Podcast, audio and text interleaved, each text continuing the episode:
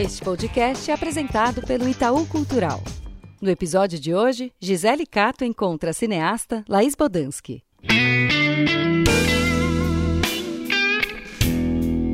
Esse é o cartaz, que a gente chama de cartaz teaser, que é o antes de, da, da distribuidora existir, e aí o outro é o oficial. Estamos aqui com bicho de sete cabeças. É. E aí fala-se muito da, da, escolha de atores do seu elenco, ah. que não é uma escolha, digamos que, na zona de conforto. Rodrigo Santoro é o, é o, é o caso mais citado, vai, é, como não óbvio, né? É engraçado falar agora que escolher o Rodrigo não é uma zona de conforto. é, assim, né? Porque assim? agora a gente já tá. Mas sei lá.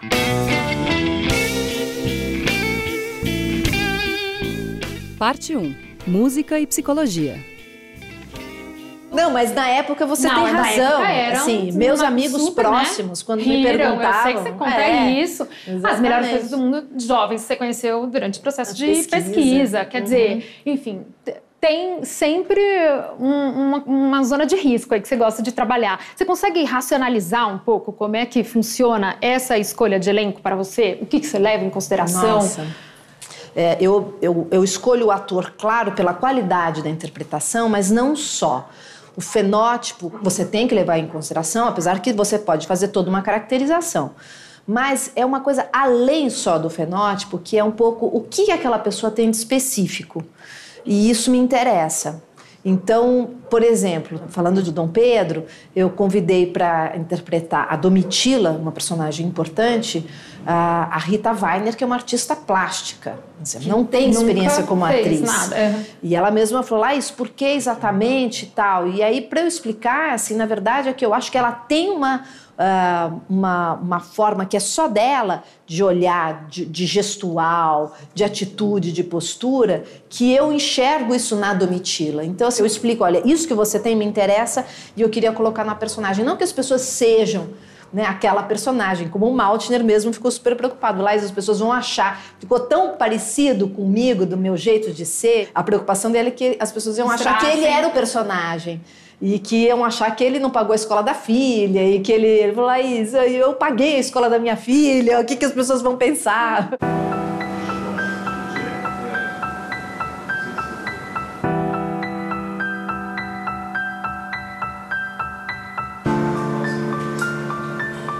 O artista Leonilson, que morreu jovem de AIDS, tem duas frases que eu adoro, que eu lembro sempre. Ele dizia: as coisas calminhas cutucam tanto quanto um tiro na testa. E também, é preciso passar por tudo isso para chegar num paninho como esse. O filme Como Nossos Pais, que a Laís Bodansky lançou em 2017, me fez pensar nos paninhos do Leonilson. Derreti por dentro. Mas não por causa de uma cena pesada específica. Derreti com a sequência de cenas cotidianas, singelas, absolutamente familiares. Acho que a Laís também acredita que a complexidade da vida está num paninho. Isso aparece nos outros filmes dela. Acho que a Laís se interessa pela imensidão contraditória que cada um de nós carrega por dentro. Eu sou fascinada por essa imensidão. Ou a gente. Com vocês. Então vamos? Laís, e preparação de elenco? Eu tenho na minha cabeça que perto do lançamento de Bicho, uh, eu acho que eu vi uma entrevista do Rodrigo, uma entrevista sua, em que ele aparecia contando de fone de ouvido músicas que ele ouvia antes de entrar em cena, para entrar com o espírito da, naquelas cenas mais punk aí. Uhum. Aconteceu isso mesmo? É um delírio da minha cabeça? Não, não nenhum delírio. É, na verdade, eu acho que trabalhar com música é, é muito. É, é, emoção direto na veia, né? Assim, não, não, passa pelo racional. E um set de filmagem, muitas vezes, ele é, ele, ele é muito dispersivo, assim. Tá cada equipe preocupada com a, sua, com a sua área. E às vezes fala alto, às vezes não sei o quê, às vezes cai um quadro, às vezes não sei o quê. E o ator, tá? Ele é uma esponjinha, na verdade, o ator, né? Assim, tudo de alguma forma ele absorve, né? Então, é, uma forma de você desligar das outras equipes e se concentrar no seu trabalho é escutar música, mas mais do que isso, é escutar a música certa que já te leve, te facilite para chegar na emoção daquela cena, principalmente cenas mais fortes. Mas isso não é é, obrigatório, né? Assim, acho que cada ator também, acho que essa é uma forma de é, que eu tenho de dirigir os atores, é entender como cada um funciona. Então, eu, eu, eu brinco que, na verdade, a, a, profissão de diretor é ser um pouco psicólogo também, sacando todo mundo, e para você conseguir tirar o melhor de todo mundo. E isso não só do elenco.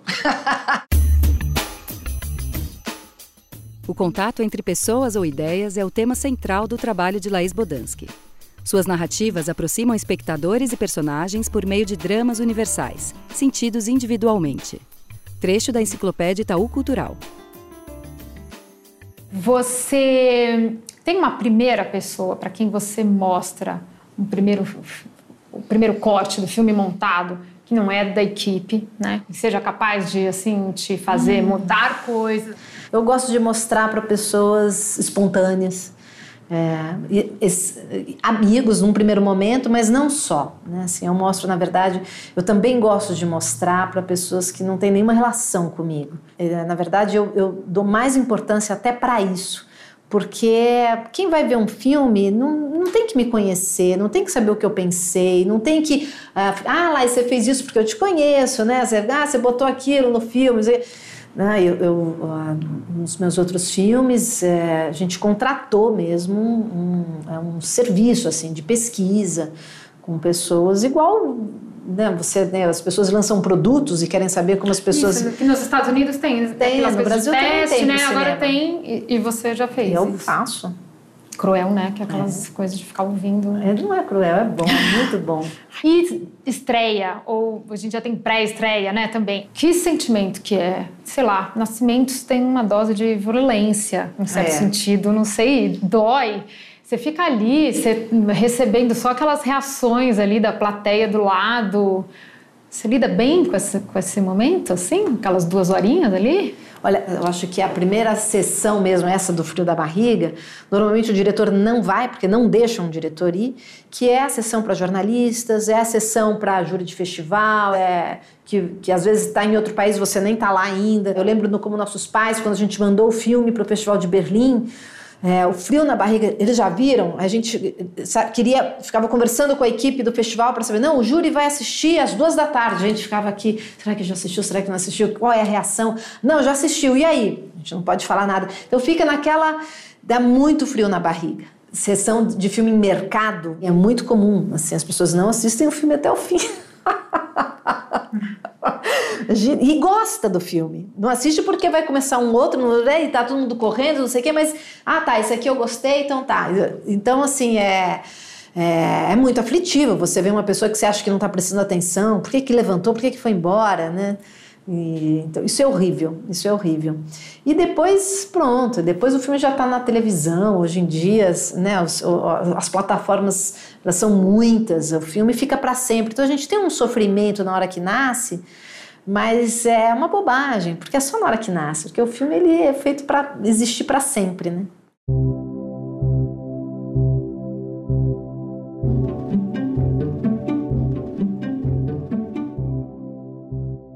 Parte 2. Dali palpite. Queria saber se é supersticiosa no set. Você tem superstição? Não. Coisas que você leve ou que você acredite que vai dar sorte, sei lá? Não, eu tenho na minha vida pessoal algumas coisas assim, mas não exatamente para o set de filmagem. Olha, mas.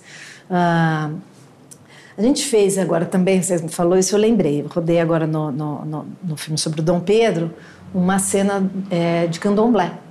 E o, o, o ator, o Sérgio Laurentino, ele é também do candomblé e a gente achou que era melhor a gente fazer com todo respeito mesmo sendo ficção, mesmo sendo tudo inventado, mesmo sendo tudo combinado, a gente pediu licença para poder fazer a cena. E, e ali no fundo a gente está montando o Dom Pedro naquela é, sala. A gente ouviu vazando. Ah, é? Vazou um, um, grito aí. Aí ele falou: Não se preocupa que depois ele vai colocar o fone para imagina. Pode dar palpite, eu adoro palpite, adoro ouvir.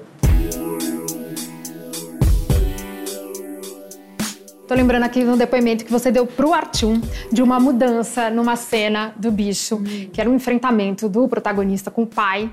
E num primeiro momento, essa cena, você as, as câmeras captariam os dois, é. Otton Bastos e Rodrigo, e ali no set você decidiu é, contar aquela briga, aquele enfrentamento através dos olhos e da reação da mãe da Cássia Kiss. Exato. É, essas mudanças são, são comum? Quanto de comum é, e, e o quanto é difícil para você, eu imagino? Na verdade, esse exemplo é muito bom porque é, eu, eu cada vez mais eu filmo assim.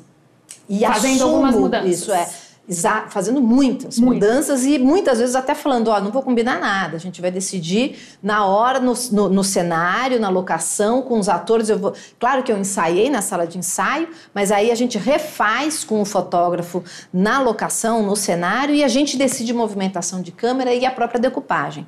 O que muitas vezes para a equipe é sofrido, mas eu percebo que é, cada vez mais é, eu consigo ser mais criativa desta forma. É, eu já tive conflitos, por exemplo, no, no, no, no, Melhores Coisas do Mundo, eu queria fazer uma cena assim, assado, e eu lembro que o fotógrafo não queria fazer. E por acaso, naquele dia do set de filmagem, o Dani Rezende era o montador, ele veio visitar o set. Eu falei, Dani, não, não eu tô, quero filmar assim, ele não deixa filmar assim, já a gente está discutindo aqui. Ele falou, Laís, filma, porque a gente vai precisar. E falei, ainda bem que o Dani passou naquele dia, porque aí eu falei, eu quero, vou fazer mesmo, entendeu? Porque, na verdade, assim, eu sei o que, que é depois você seguir sozinho para a sala de montagem. Para resolver uma coisa que você fez naquela hora, você não tem, não tem nunca tem mais, entendeu? Então, às vezes a equipe não entende, mas por que que filmou de novo? Mas já não estava bom aquele plano? Por que que agora não sei o quê? Na minha opinião, se você cumpre o horário do set de filmagem, porque um set de filmagem é um taxímetro, né? Então, você tem que começar no horário e acabar no horário e cumprir tudo que você falou que ia cumprir naquele dia. Na minha opinião, se você cumpre, começa no horário, termina no horário e fez todas as cenas que você combinou, dentro disso eu faço o que eu quiser. Não dá pra gente descolar a sua escolha pelo cinema do seu pai. Minimamente teve uma influência. Sim. Qual o tamanho dessa influência? Ah, bom, ah, acho que o que mais me chamava atenção quando eu era menina, criança, né? É, é o prazer que meu pai é, sempre é, viveu a profissão, né? Assim, muita é, e quando você vê alguém fazendo com vontade, com gosto, vibrando, mesmo mesmo sofrendo, porque isso também eu aprendi. Né? Quando eu escolhi fazer cinema, eu sabia que não era uma profissão fácil. Mas, ao mesmo tempo, também vi o quanto o cinema ele provoca discussões e como as pessoas se envolvem é, um ponto de encontro, né? de um, um ponto de, de, de, discussão de ideias. E isso eu acho que é apaixonante e, de uma certa forma, eu segui fazendo isso. Meu cinema é muito diferente do cinema do meu pai, mas eu acho que a paixão é a mesma. Você consegue hoje, vendo, né, com perspectiva, é, pensar que teve um momento que você decidiu assim, vou, vou seguir esse caminho do cinema? Ou se, enfim, a coisa foi meio orgânica, né? é, não, viu, eu pensei em ser atriz, né? Então, foi primeiro, estudar é, eu fui uhum. estudar com Antunes, eu queria ser atriz, mas eu já fazia uns cursos de vídeo, é, eu já trabalhava como, como câmera woman, mas eu sempre pensava em ser atriz. Eu acho que teve um momento em que eu decidi que eu não queria mais ser atriz. Eu acho que aí, na, na hora que eu assumi isso, para mim, eu vi que o meu grande barato não era exatamente atuar, mas era fazer a concepção do espetáculo. Aí eu acho que eu assumi a minha profissão completamente. Né? Eu acho a arte de atuar maravilhosa. É, mas é, não é fácil estar na frente da câmera, realmente. Não, não é, é, não é, ó, mas é. aqui, não é. Antes de estudar cinema, Laís Bodansky tem aulas de atuação e experiências de direção e produção com o diretor Antunes Filho no Centro de Pesquisa Teatral, CPT. Estuda cinema na Fundação Armando Álvares Penteado, FAAP, e estreia em direção com o curta Cartão Vermelho, em 1994 trecho da Enciclopédia Itaú Cultural. Eu falo que assim o meu grande mestre na verdade é o Antunes. Eu fiquei só nove meses no CPT, no Centro de Pesquisa Teatral, mas foram nove meses muito fortes. E o Antunes, ele pega o adolescente, no meu caso, eu com 18 anos, e fala: olha, aqui não é o lugar para você vir aqui na busca do aplauso. Aqui fica quem se interessa pelo, pelo processo, pela busca artística. É muito mais importante a busca do que exatamente chegar, lá. chegar lá, porque chegar lá você nunca vai chegar. E isso, a investigação é trabalho como qualquer outro trabalho, né? Assim, é muito sério. Se, se é importante, você vai sonhar com aquilo, ou você vai pegar teu sonho e vai usar no teu trabalho. Você vai na padaria tomar café, você está em estado de alerta, né? Você fica em estado de alerta o tempo inteiro.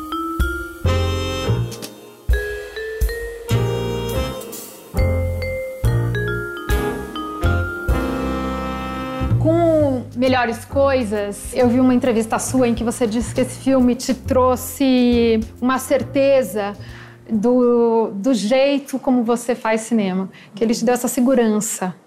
Como é que você traduziria em palavras o, o jeito da Laís de fazer cinema? Que jeito é esse, Laís?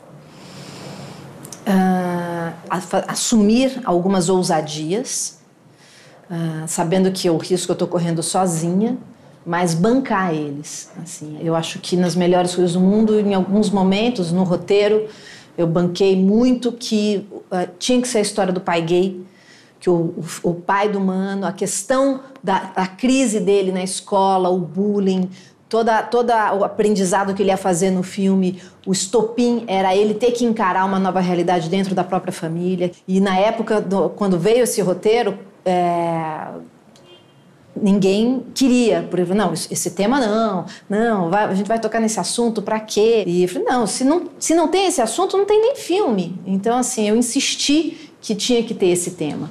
O processo com os atores também, nas melhores coisas do mundo, ele foi ainda um aperfeiçoamento do que foi o Chega de Saudade, né?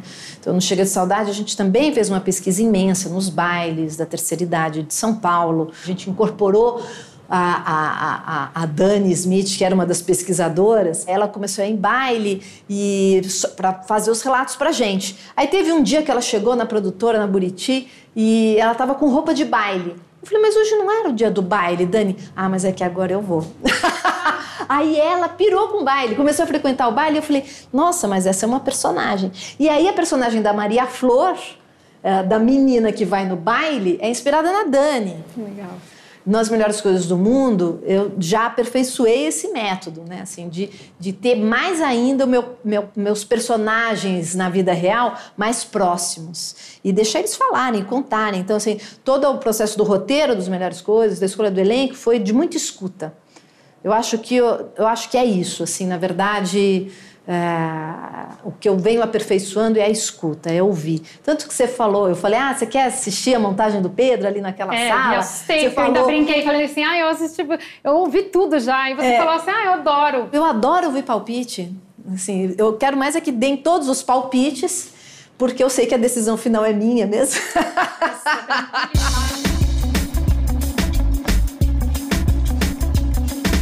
Parte 3.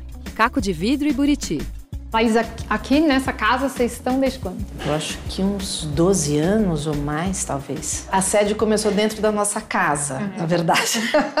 e na época eu era casada com o Luiz, então a gente morava e trabalhava no mesmo lugar. E eu lembro uma vez de madrugada, a gente no quarto, os dois, é, já, né, enfim, na, na intimidade, aí a gente escuta um barulho de chave. Uma produtora, a Ariane, entrou para buscar alguma coisa de produção na madrugada, não sei o que. Aí eu, eu escutei, eu falei, Ariane, é você? Ela é, sou eu. Ah, eu lembrei que tem uma coisa para fazer, não sei o que. Ela abriu a porta do quarto. Estávamos eu e o Luiz na cama fazendo uma reunião de trabalho.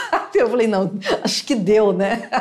Temas tão contemporâneos, e aí você vai para Dom Pedro I, um é. filme histórico. O que, que te pegou?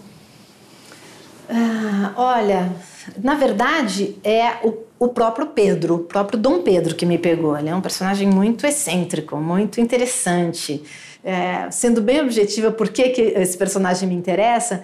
Porque eu acho que depois também de falar tanto sobre a mulher contemporânea, no, no, aqui no, no, como nossos pais, com a personagem da Rosa, falar do Pedro, mesmo sendo um filme histórico, é falar sobre a questão masculina, o que é ser homem, essa necessidade de homem ser viril, né? do homem que é o provedor, o homem que, que banca tudo, o homem que tem todas as mulheres, que é garanhão, esse macho alfa. É falar sobre esse macho alfa, na verdade, porque se tem um macho alfa na história do Brasil, é o Pedro I, assim, não há dúvida. Vou abrir aqui, como nossos pais, engraçado, porque nessa preparação, conversando com o outro diretor do programa, eu falei, gente, não consigo nem falar desse filme, assim, o que é, porque mexeu muito comigo. E, e aí eu sei que é isso que você recebe, um retorno de mulheres falando muito disso, né? O quanto mexe. E a minha vontade de perguntar para você é se mexeu com você. Enfim, como é que, como é que você saiu desse processo, Laís? Não, eu não saí ainda, né? Tô é. nele total. É, eu e a Maria, a gente brinca que a gente é rosa. Né? A gente aprendeu muito com a Rosa, com a personagem. Eu aprendo até hoje. Às vezes eu penso, o que a Rosa faria? então eu vou fazer isso. Ela, acho que ela faria isso, então eu vou fazer. E aí, no cinema, a, a direção é um lugar muito masculino.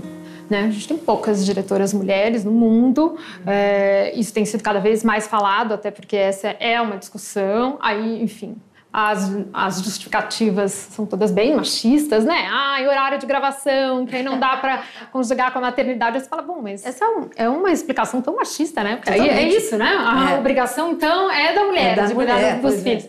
Enfim, é tudo sempre muito encaixado assim. É, você acha que está mudando? Vai mudar? Não, eu acho que mudou muito, mudou muito, né? Eu, eu, eu, trabalho na área já há muito tempo e eu vejo a diferença que é. A minha postura é outra, é a minha consciência de que eu, enquanto mulher, é, o meu grupo né, de, de colegas, nós somos poucas. Eu não, nem isso eu tinha parado para pensar. Mas ao mesmo tempo não somos poucas, porque nos bastidores somos muitas. Mas, ou seja, de uma certa forma, refazendo o que existe na sociedade, que é a mulher sempre secretariando o homem, né? e nunca nos postos de liderança, na, to, nas tomadas de decisão. Antes, eu nunca tinha parado para pensar que determinadas coisas aconteciam porque eu sou mulher, não estou sendo respeitada porque eu sou mulher. Então, agora, quando eu percebo, a primeira coisa que eu faço é falar.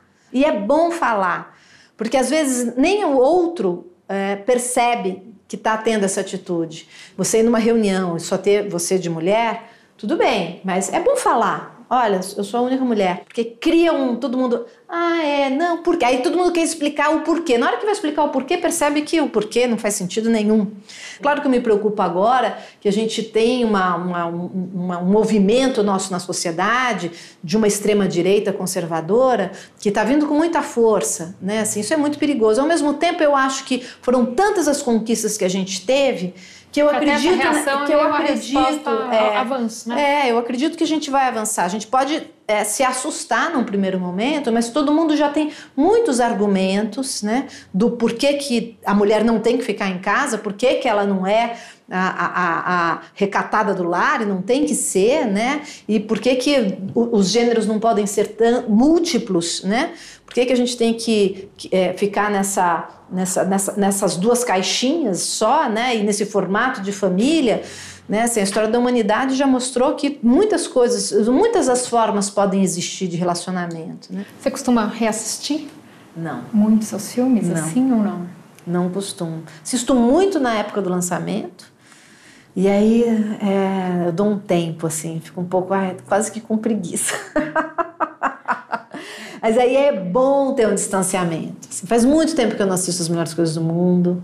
Chega de saudade, assim, então o bicho eu assisti tem um tempo e eu adorei rever.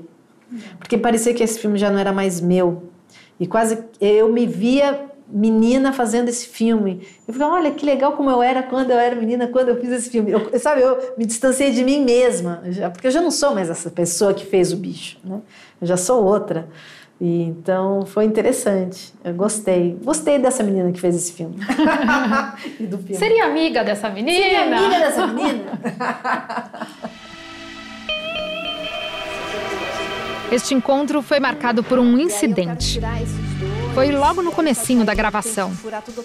A gente mudou um quadro de vidro com o pôster do filme Como Nossos Pais de lugar. É o cartaz em inglês tudo bem? Ele acabou caindo tá. do segundo andar da produtora em cima de uma mesinha de café no térreo. Aqui esse entra ali? O barulho foi daqueles paralisantes.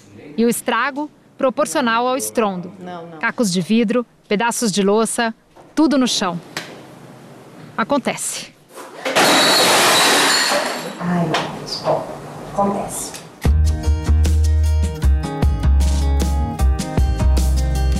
Esse é o Buriti? Esse é o Buriti. Vocês conheceram nas viagens, você e Luiz, nas viagens com o cinema itinerante, o Cine Mambembe, na região do Sertão, na, no norte de Minas, né? Assim, é, tem muito buritizal. Mas Buriti não tem em São Paulo, né? Vocês Buriti tiveram... não tem em São Paulo. Então, quando a gente veio para essa casa, a gente falou: não, a gente tem que ter um Buriti. A gente foi atrás de um Buriti, não tinha Buriti em São Paulo, então a gente importou de Minas. Veio esse Buriti pequenininho. Bebê, bebê. Buriti, bebê. A gente construiu aqui é uma piscina que tem, não dá para ver porque está misturado aqui na terra. Esse jardim foi construído. Então aqui tem uma piscina aqui e que tem um sistema que a gente tem que abrir. Ele enche de água mistura com a terra, então ela está sempre com muita água, porque o Buriti ele só nasce, ele só vive com num, uma região com muita água. Então é, é, um, um, é um oásis ali... no meio do deserto. Você pode ir para lá que vai ter água, vai ter bicho. É uma árvore que é muito bonita, na verdade. Ela é, ela é vida, ela é pura vida, né?